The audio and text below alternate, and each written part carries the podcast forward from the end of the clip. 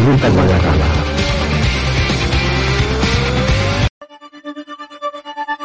Ruta Guadarrama. memorizar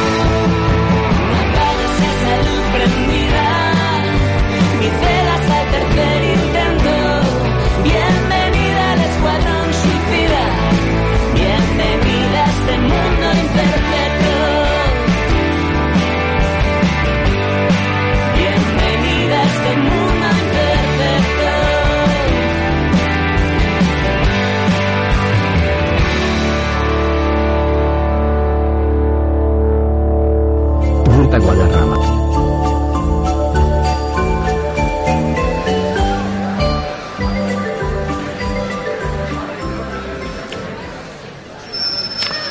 Buenos días. En estas primeras horas de este nuevo año, quisiera brindarles un poco de esta alegría que me caracteriza.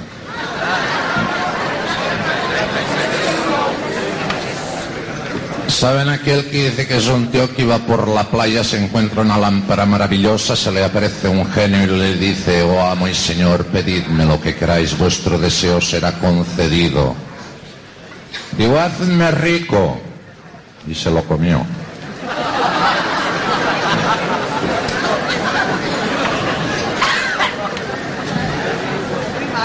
¿Saben aquel que dice que es un borracho que entra a un bar y dice feliz año nuevo? Digo, ¿cómo feliz año nuevo? Dice, estamos en el mes de agosto. Digo, ostras, qué bronca mi mujer, de nunca me había retrasado tanto.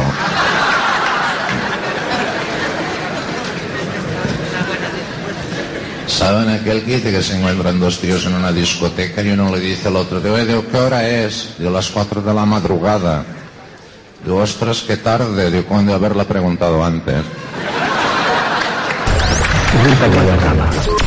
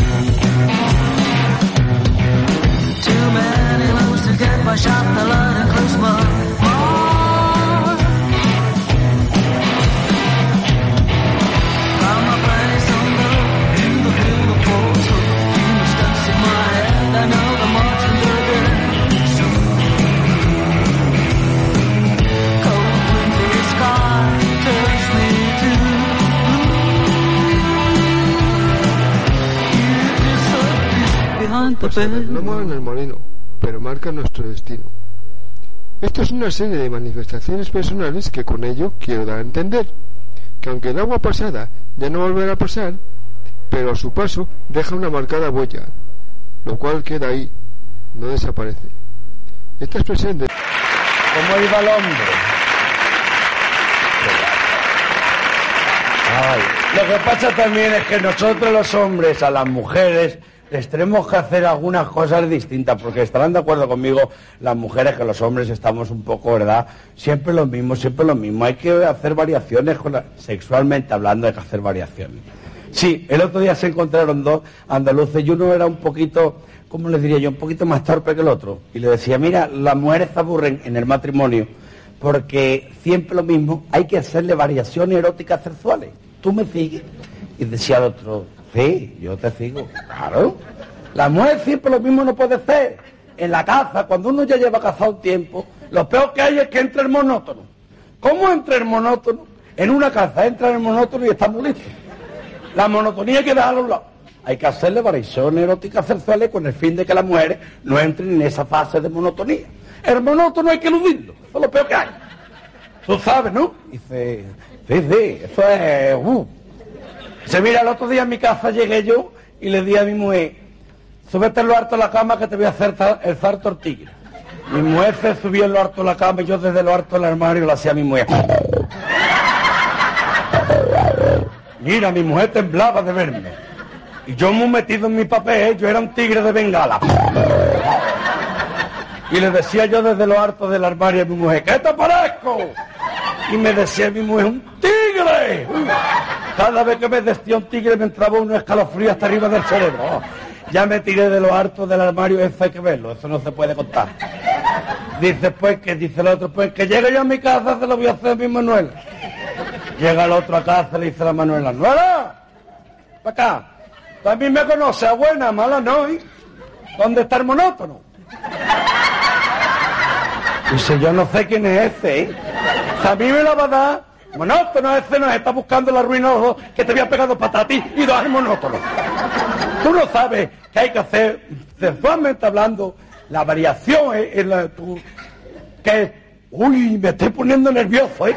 Como coger monótono, no lo tienes con diez monótono. Pero yo no sé quién es tú. Oye, ¿qué te pasa, Antonio? Por mi madre, que a ti te pasa algo. Que a mí no me pasa nada. Súbete en lo harto de la cama, que te voy a hacer zarto de un animal con raya. No me acuerdo ahora cómo... Ah, sí, el tigre. Se sube ya en lo harto de la cama y él desde lo harto del armario empieza así.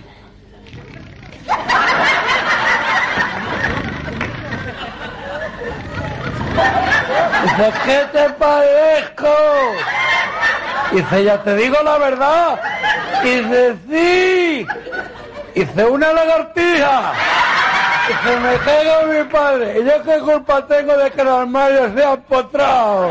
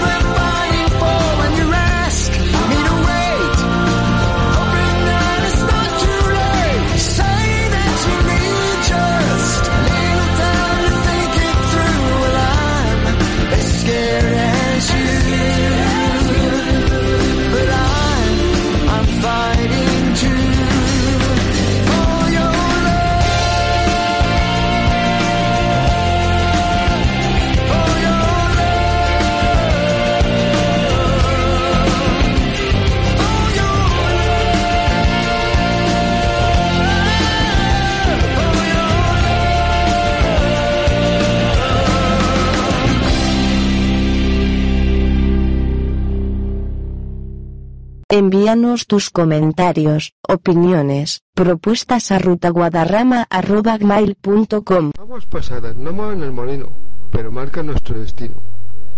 Esto es una serie de manifestaciones personales que con ello quiero dar a entender que aunque el agua pasada ya no volverá a pasar, pero a su paso deja una marcada huella, lo cual queda ahí, no desaparece.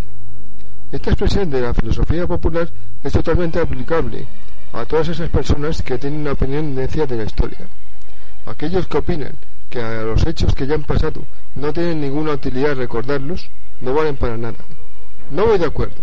Se olvidan totalmente de que la historia es la fuente del conocimiento, base de toda sabiduría y cultura. Borrar o olvidar el pasado porque no nos gusta o nos avergüenza, nos indigna, como muchos gobernantes imperialistas han tratado de hacer. Es una enorme torpeza. ¿No nos gusta una ciudad? La arrasamos. ¿Odiamos una raza? La exterminamos. Estas y otras atrocidades no han desembocado nunca en nada práctico, pues la práctica de tales atrocidades no ha traído más que el empobrecimiento, muchas vidas absolutamente sacrificadas y una gran pérdida de conocimientos y riqueza, y un gran daño a las generaciones posteriores, que no han podido conocer y disfrutar su beneficio. Pues hoy día tenemos suficiente información y conciencia del mal infligido en la antigüedad y en ocasiones volvemos a cometer casi las mismas torpezas. Parece mentira que no hemos aprendido nada y nos hemos dejado engañar y enredar por una política sucia y egoísta. Calles y plazas son cambiadas de nombre porque nos hemos cansado del que había o políticamente nos es molesto.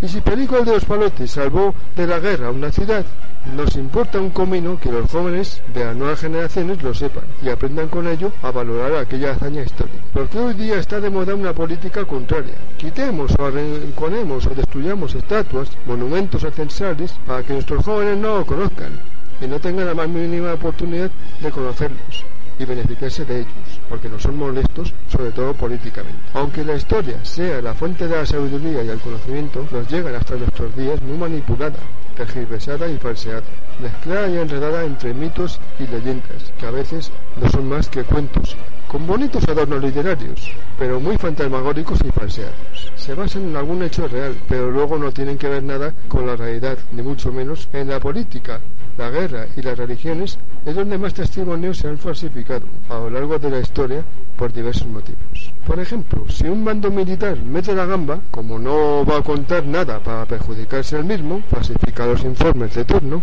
y luego, lustros más tarde, los historiadores se ven de cabeza a la hora de investigar los hechos. Si fulanita de tal se queda embarazada de forma comprometida, y más si es un personaje de prestigio o emblemático, para tapar dicho error se le echa la osadía a la historia y se inventa una historia falseada que o bien la ha seducido un dios de turno o el Espíritu Santo, a saber, y encima nos lo tragamos a lo largo de los siglos como bobos. Y si no es para ocultar nada, los escritores con mentes calenturientas han escrito historias como la de Santa Claus simplemente con ánimo de lucro. Y cuanto más morbosa, sádica o macabra como la historia de Drácula, se vende más. Y de política es que ya ni os hablo. Ya se ve que el ser humano no es una creación precisamente perfecta y menos por andar presumiendo y persiguiendo a quien diga lo contrario, de que somos la obra de un gran Dios perfecto y sabio. Claro que esto a mí no me cuadra, algo tiene que fallar. Aunque me mueva en el terreno de las conjeturas, de escritores y habladurías, de mentes visionarias y paranoicas, tomados por chiflados, me atrevo a decir que me inclino más a pensar más bien que somos el resultado del trabajo de científicos extraterrestres que mezclaron su propio ADN con la del hombre de Cromañón. Si somos el resultado de tales personajes, supongo, no lo afirmo, estos no serían mucho mejor que nosotros. Eso creo yo. Sospecho que los tíos pueden venir de la desaparecida Atlántida como parte del cataclismo de la separación de los continentes, ya que ésta debió de sufrir algún tipo de contacto o colonización extraterrestre. No lo sé, solo me baso en rumores, pero hay veces que cuando dicen que el río suena, agua lleva. Los supervivientes de este desaparecido continente, unos debieron de ir hacia el oeste, influyendo grandemente a las culturas maya y azteca, y otros vinieron hacia occidente, formando el pueblo de Tartessus. No lo afirmo. Esta ciudad enterrada en los terrenos de Doñana se cree que puede ser la verdadera Atlántida, que hablan los antiguos griegos. No lo sé en concreto, solo hay diversa documentación no muy clara y muchas leyendas y habladurías. No parándonos aquí, sino que yendo bastante más lejos, debieron de ir ya hacia Oriente Medio o más allá, dando origen por lo menos a las grandes civilizaciones, la mesopotámica y la egipcia, que yo sepa. Conformando todo ello una vorágine de acontecimientos, muchos de ellos perdidos en el ocaso de los tiempos, por haberse destruido, escondido o perdido mucha documentación, lo que nos ha obligado a suponer, a inventar o a falsificar muchos datos. Por mucho que te hagan creer una historia, siempre hay alguien que te diga lo contrario, claro, con razón o sin ella. Vaya usted. Ruta Guadarrama.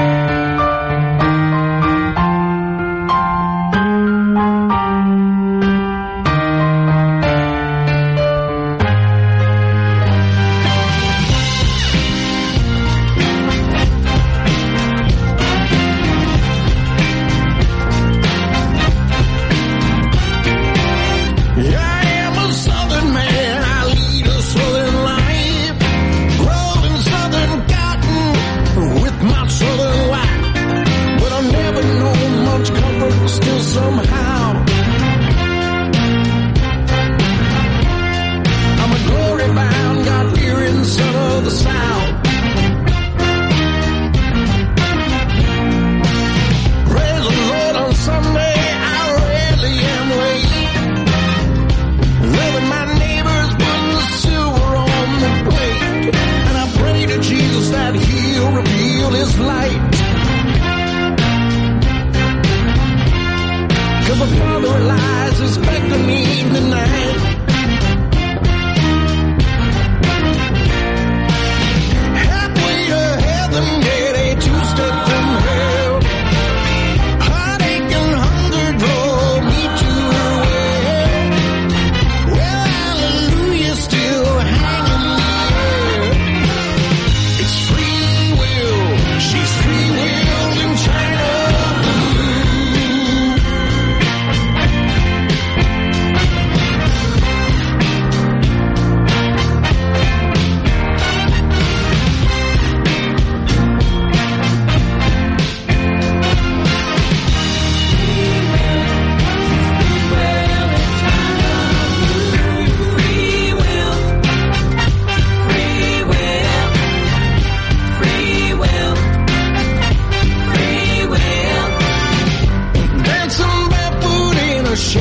job is out.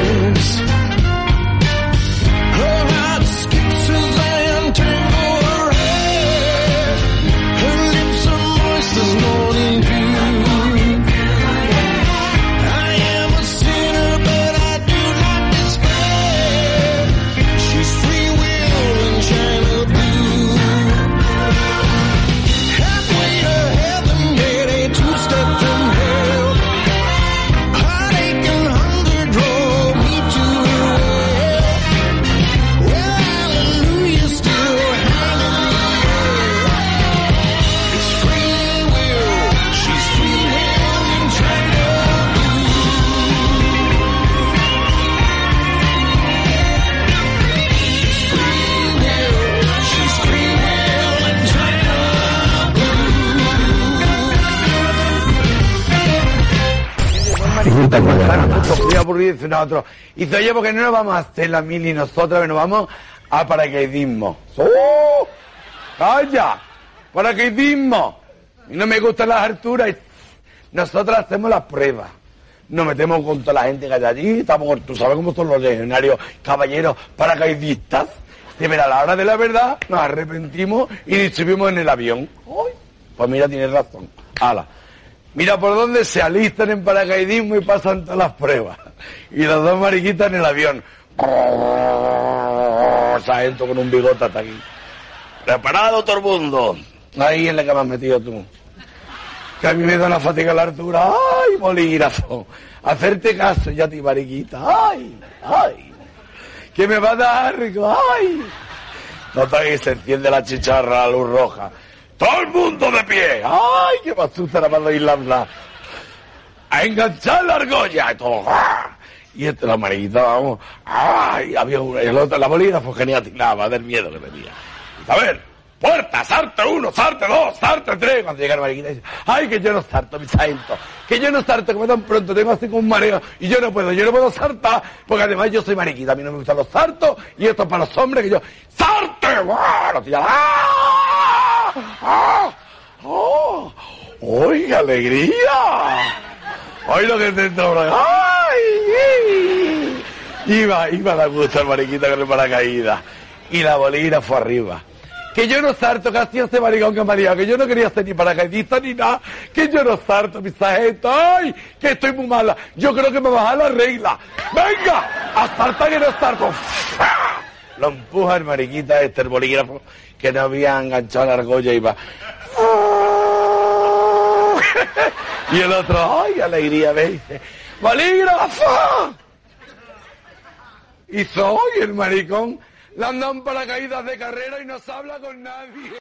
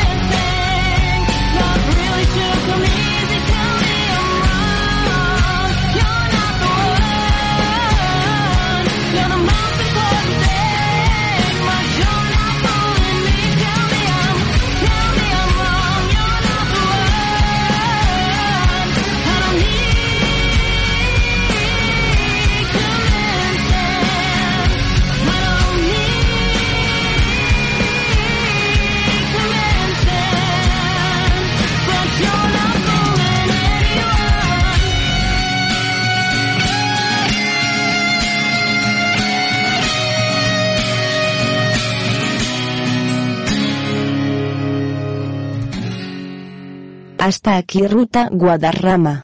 Te esperamos en el próximo programa.